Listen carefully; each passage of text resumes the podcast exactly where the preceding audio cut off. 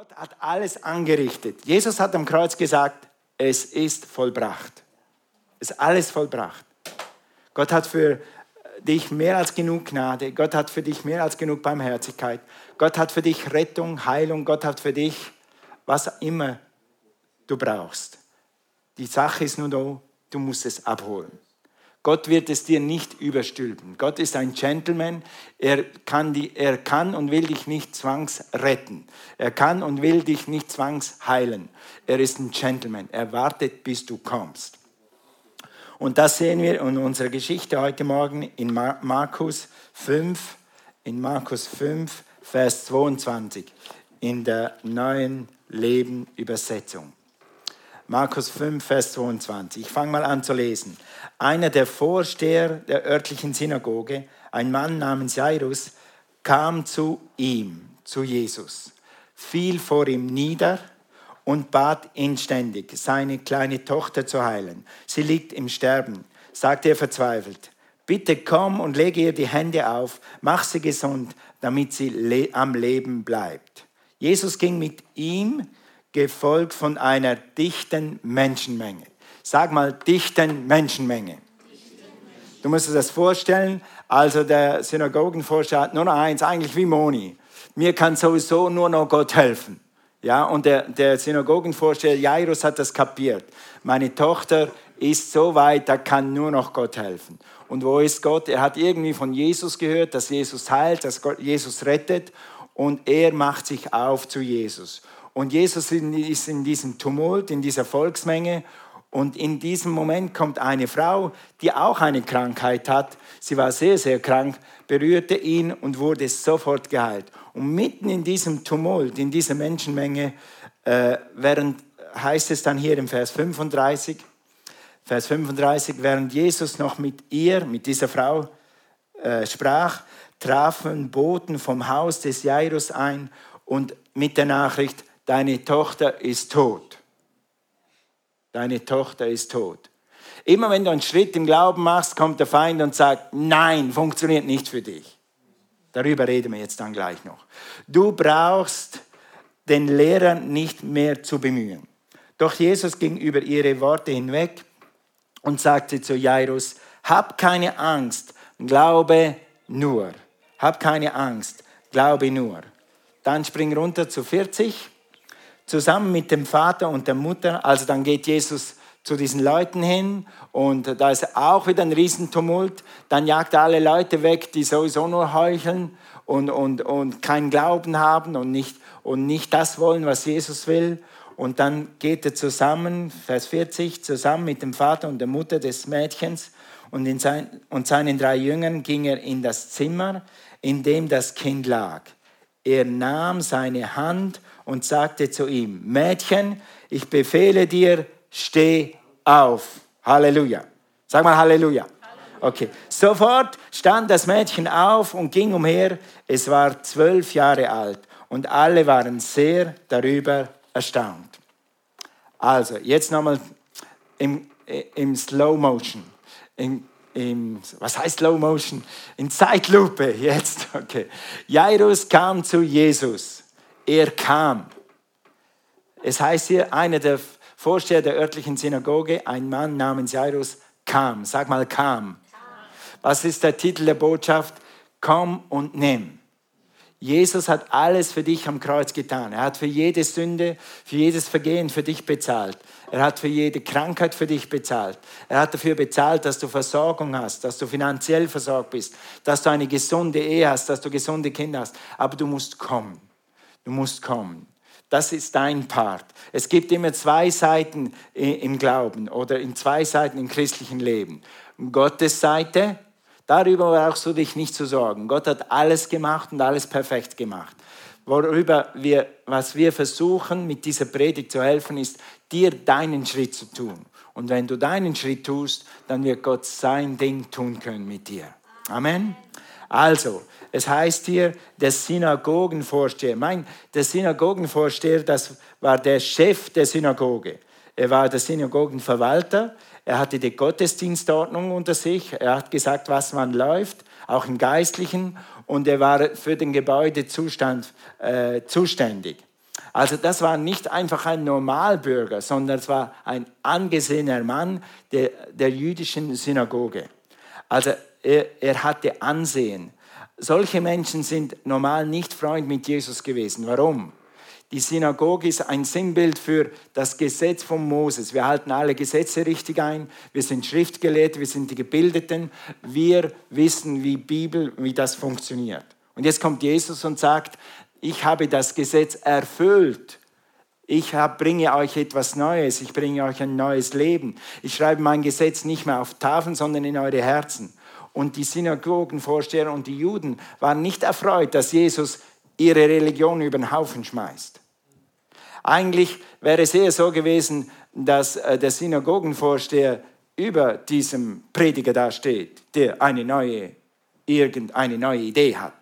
Aber der Synagogenvorsteher hat kapiert, mein Mädchen ist krank, mein, ja, mein Mädchen ist krank, meine Tochter ist krank und ich brauche Hilfe. Und wenn der Hilfe hat, egal was für einen Titel ich habe, egal welche Bedenken ich habe, egal was die Leute über diesen Jesus erzählen, ich gehe jetzt zu Jesus.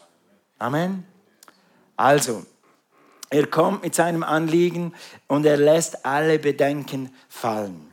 Wenn du von Gott etwas empfangen möchtest, wenn du Gott erleben möchtest, dann musst du etwas tun, was Jairus getan hat. Du musst kommen. Und du musst diese Vorurteile und diese Bedenken ablegen. Einfach sagen, jetzt gehe ich einfach dahin. Deine Freundin hat das so gut gemacht, Monika. Sie hat einfach im richtigen Moment dich eingeladen hierher. Und du hattest Verstand genug, der Einladung zu folgen. Ja? Weiß nicht, ob du noch große Überwindung gebraucht hast oder nicht, aber manchmal muss man einfach das überwinden. Was könnten die Leute denken?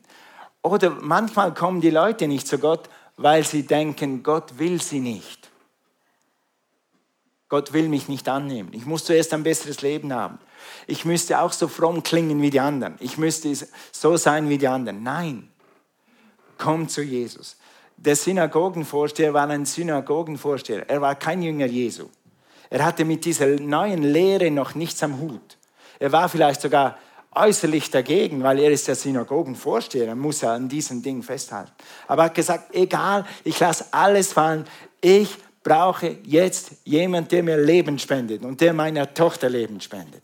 Amen? Also, lass alle Bedenken, alle Vorgeschichten, alle Meinungen. Als ich das erste Mal in so eine Kirche kam, da dachte die Leute haben die Hände oben und die singen so halb in Trance. Ui, was läuft hier? Und dann habe ich gemerkt immer mehr, dass das genau das ist, was ich suche. Die Gegenwart Gottes erleben am Sonntagmorgen im Gottesdienst. Gibt es was Schöneres? Es gibt nichts Besseres. Ja.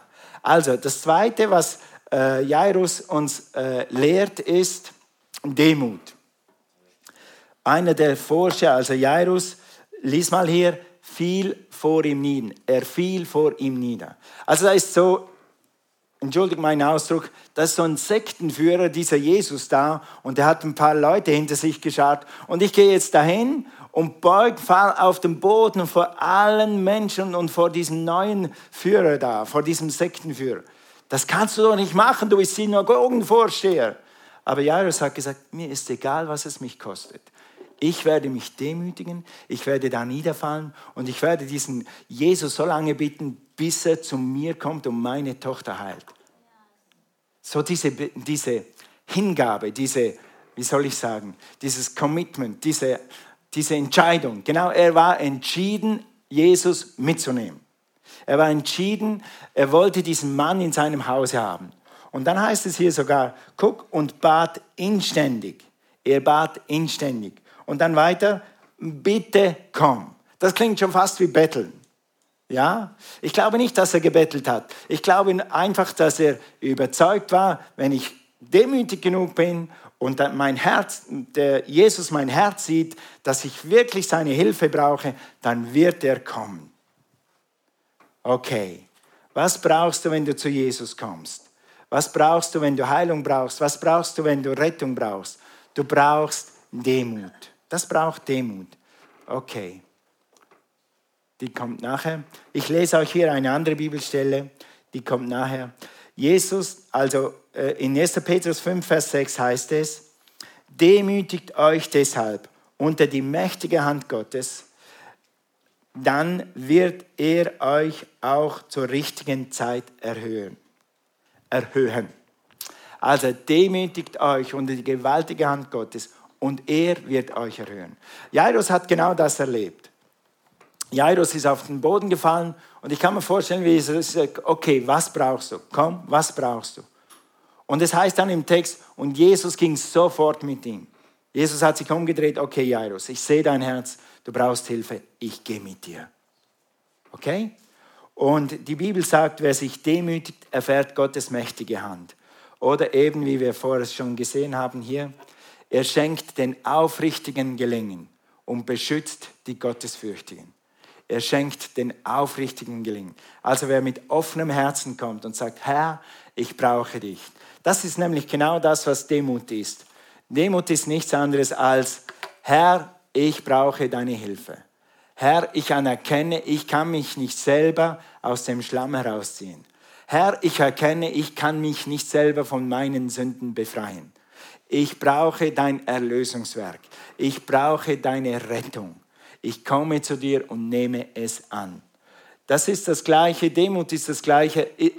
Ich weiß nicht alles. Manchmal gibt es so Leute, da hast du das Gefühl, die haben die Weisheit mit Löffeln gegessen. Diese Leute kriegen von Jesus nicht sehr viel.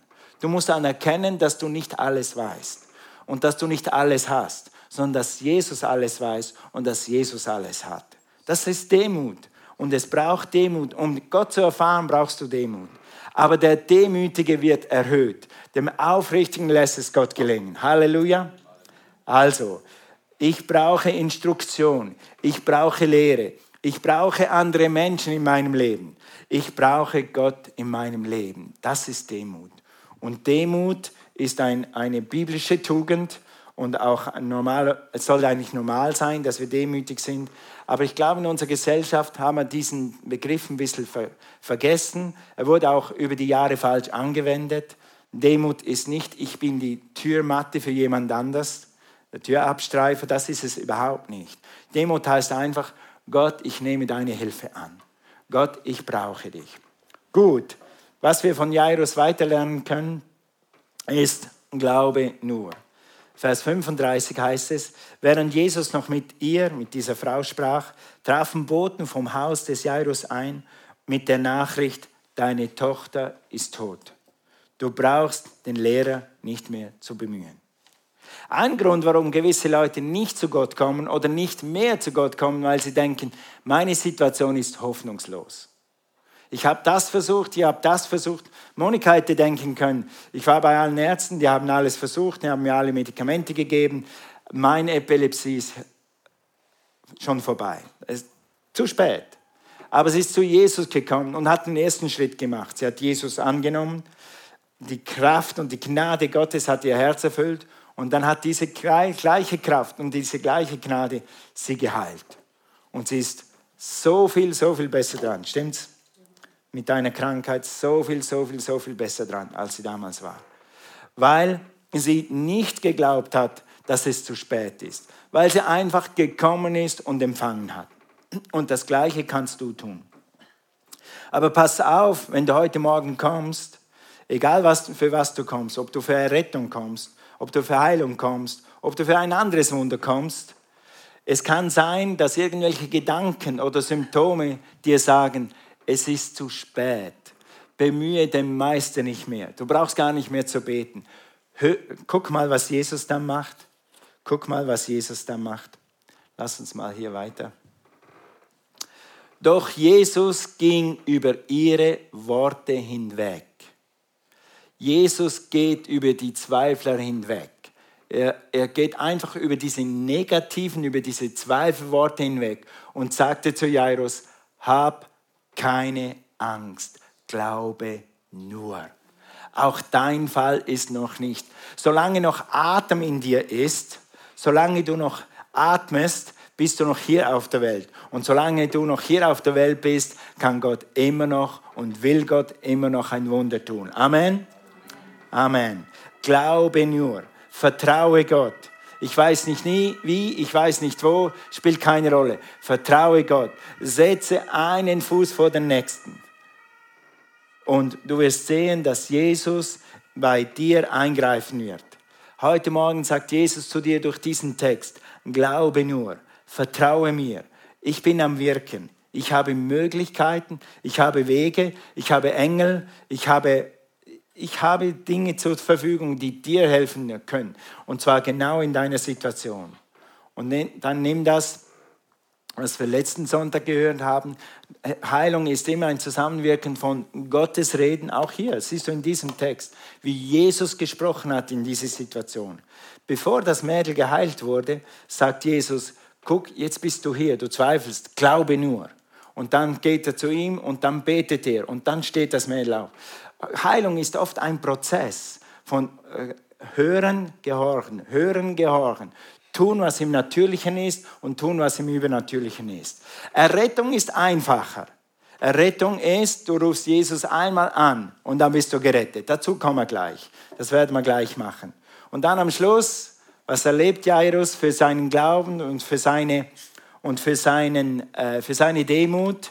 Sofort stand das Mädchen auf Sofort stand das Mädchen auf. Und Jairus hat für seine Demut und für seinen Glauben eine gesunde Tochter, eine gesunde Tochter zurückgehalten. Amen. Sag mal Amen. Halleluja. Und dann heißt es hier, ja, jetzt bin ich zu schnell. Dann heißt es hier, und alle waren sehr darüber erstaunt. Sagen, What? Wie bitte? Wie geht das? Die, die war so gut wie tot und die rennt jetzt wieder um. Dann sagt Jesus zu ihr das fand ich immer so cool. In der Bibel ist meistens so, die Bestätigung der Heilung ist, gebt ihr was zu essen. Jesus sagt, hey, und jetzt soll sie mal was essen. Dann seht ihr, dass sie lebt. Und da hat sie sicher nicht einen Hamburger verdrückt, sondern drei. Ja, also, und dann die Leute sagen, wie bitte? So etwas haben wir noch nie gesehen. Dieses Wort hier, erstaunt, am Schluss habe ich auf Griechisch schnell im Computer nachgeguckt, das heißt Ekstasis. Kennt ihr dieses Wort, Ekstasis? Die Leute waren in Ekstase vor diesem Wunder. Da, oh, so etwas haben wir noch nie gesehen. Das kriegst du für deinen Glauben für deine Demut, wenn du zu Gott kommst. So komm zu Gott und lass dir dienen. Lass Gottes Kraft in deinem Herzen wirken. Lass seine Rettung in dein Herz kommen.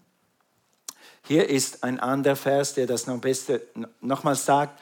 Da gerieten alle völlig außer sich. Also sie waren völlig außer sich über dieses Wunder. Gut, okay. Und wie machen, was machen wir jetzt damit?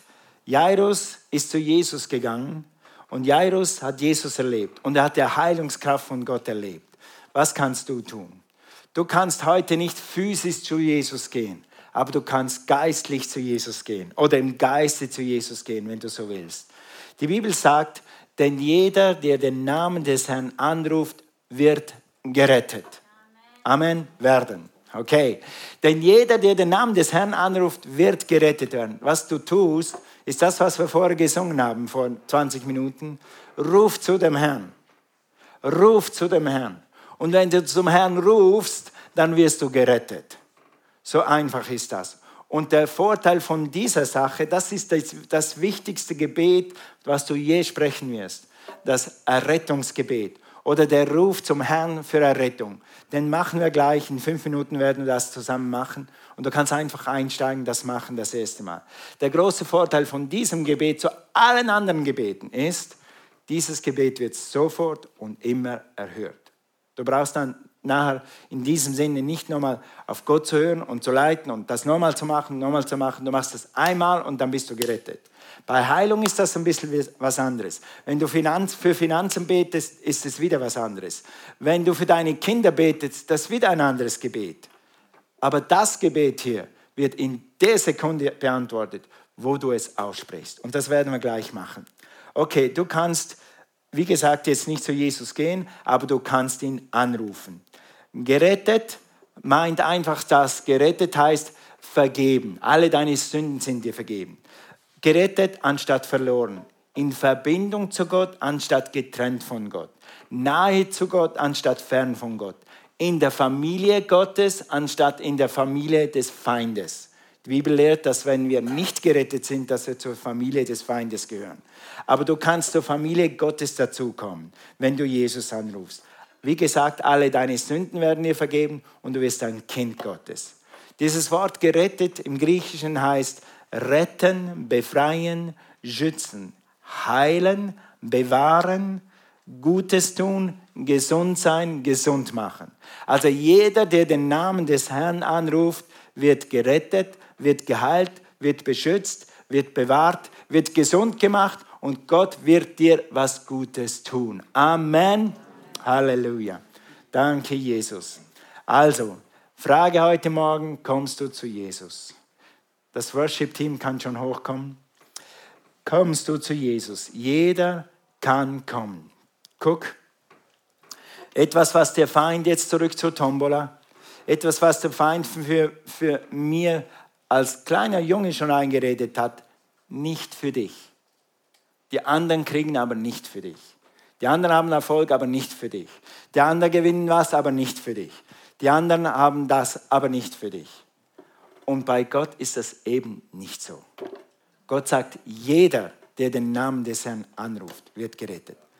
Jeder oder jede, wenn, wenn dir das hilft. Wenn die Bibel so jeder schreibt, dann meint es jeder Mensch. Egal welcher Rasse, welcher Klasse, was auch immer du getan hast oder nicht getan hast, jeder, der den Namen des Herrn anruft. Und dann betont die Bibel das nochmal dreimal. Äh, mindestens an drei Stellen in der Bibel steht es so, aber ich habe mal eine genommen, damit es ein bisschen klar wird. Denn Gott bevorzugt niemanden. Das heißt, wenn wir Sünder sind, wenn wir noch Jesus nicht kennen, können alle den gleichen Zugang haben zu Jesus. Und jeder, der anruft, wird gerettet. Denn die weitere Übersetzung, denn Gott ist ein unparteiischer Richter. Gott hat keine Günstlinge. Und du kannst Gott auch nicht bestechen. Die anderen können ihn bestechen, die haben mehr Geld, die kommen zu dem, was sie brauchen. Nein, bei Jesus kommt jeder dran, der anruft. Da gibt es keine Parteiung. Denn Gott bevorzugt oder benachteiligt niemanden. Jeder, der kommt, hat die gleichen Rechte. Jeder. Egal, ob du Pastor bist, nicht Pastor bist, egal, ob du äh, studiert hast, nicht studiert hast, ob du viel Geld hast, wenig Geld hast, ob deine Sonne dich braun gebrannt hat im Urlaub oder ob du Käse weiß bist, Gott wird dich hören. Amen. Also vergiss, dass Gott Günstlinge hat. Gott gibt dir den gleichen Zugang wie mir. Er gibt mir den gleichen Zugang wie Prediger Nummer XXY. Ja, das ist immer so und Gott macht das.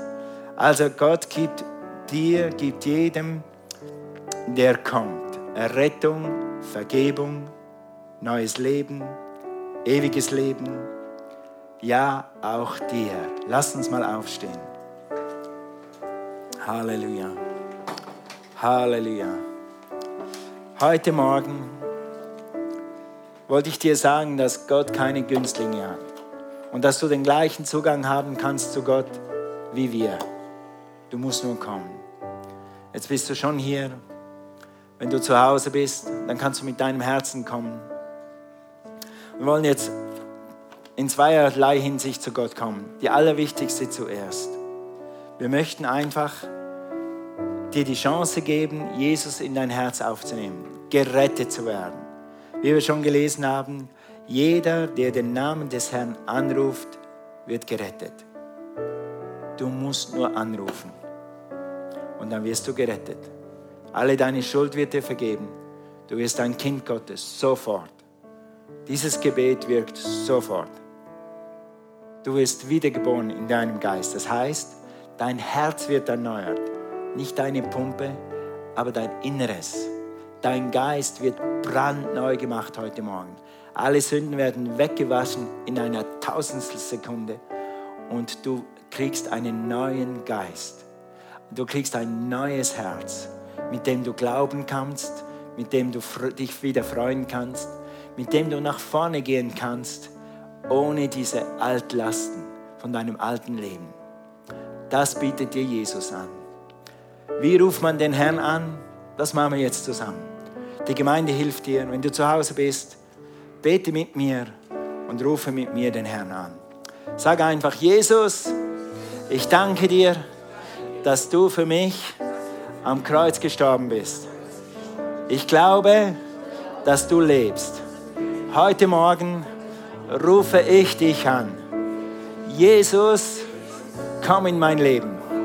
Komm in mein Herz. Erneuere mein Herz. Gib mir einen neuen Geist. Ich danke dir, dass du mich rettest. Jetzt. Amen. Amen. Preis dem Herrn. Halleluja. Wenn du das gebetet hast, dann bist du jetzt ein Kind Gottes. Der Feind hat seine Macht, seine Herrschaft über dich verloren und Jesus ist dein Herr jetzt. Du bist jetzt unter einem gütigen, gnädigen Gott, ein Vater, der dich liebt, ein Vater, der einen Plan hat für dein Leben, ein Vater, der eine Bestimmung hat für dein Leben, ein Vater, der ein gutes, eine gute Zukunft für dich geplant hat.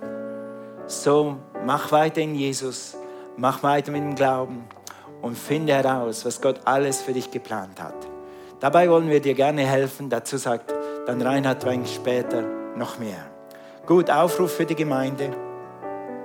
Wenn du heute hier bist und brauchst ein Wunder, oder deine Kinder brauchen ein Wunder, oder deine Nachbarn brauchen ein Wunder, dann komm zu Jesus. Dann komm zu Jesus. Jesus ist im Himmel, aber du bist durch deinen Geist verbunden mit Jesus. Du kannst jetzt den Herrn anrufen für Heilung. Vielleicht brauchst du einen neuen Job. Vielleicht brauchst du ein Auto. Was auch immer du brauchst. Jesus sagt in Philippa 4 in seinem Wort, Gott sagt in seinem Wort, ich will alle deine Bedürfnisse stellen, nach dem Reichtum deiner Herrlichkeit in Christus Jesus. Thank you, Lord. Halleluja. Lass uns mal alle Augen schließen. Wer ist hier und braucht ein Wunder oder braucht einfach Gebet? Dann halt mal deine Hand hoch. Ja, hier ist jemand, hier ist jemand. Yes, yes, yes, ja. Lass mal deine Hand für einen Moment oben, deine Augen geschlossen. Halleluja. Lass uns den Herrn anrufen. Sag Jesus, ich rufe dich heute Morgen an für mein Bedürfnis. Und jetzt sag ihm das. Sag ihm das gerade. Sag ihm, was du brauchst. Gerade jetzt. Und zwar so klar und eindeutig, dass wenn dich draußen jemand fragen würde, würde, wird wahrscheinlich nicht, aber würde, für was hast du gebetet? Dass du klipp und klar sagen könntest, für meine Johanna, für meinen Chef, für meinen Garten, was auch immer es ist. Gott will alle deine Bedürfnisse stellen, nach seinem Reichtum, in Herrlichkeit, in Christus Jesus, auch zu Hause. Sprich das aus. Du bist zu Hause, alleine oder zu zweit, du kannst das laut aussprechen. Herr, ich vertraue dir für das. Okay, habt ihr es? So, Vater, danken wir dir. Okay, sag, Vater, ich danke dir, dass du mich immer hörst. Weil Jesus für alles bezahlt hat. Weil Jesus mein Herr ist. Hörst du mich? Ich danke dir, dass du jetzt handelst. Amen. Amen. So einfach ist. Im Geist ist es geschehen. Und jetzt lass dir nicht ausreden, dass Gott dich nicht gehört hat. Lass dir nicht aus, lass dir nicht ausreden, dass Gott dich gehört hat. Ja, so geht das. Lass dir nicht ausreden, was du gebetet hast. Halte dran fest wie Jairus. Jairus hat sich nicht irritieren lassen. Er hat dafür getan, was Jesus gesagt hat. Und er hat ein Wunder gekriegt. Und du kannst ein Wunder kriegen, wenn du dran bleibst und mit Jesus weitergehst. Amen.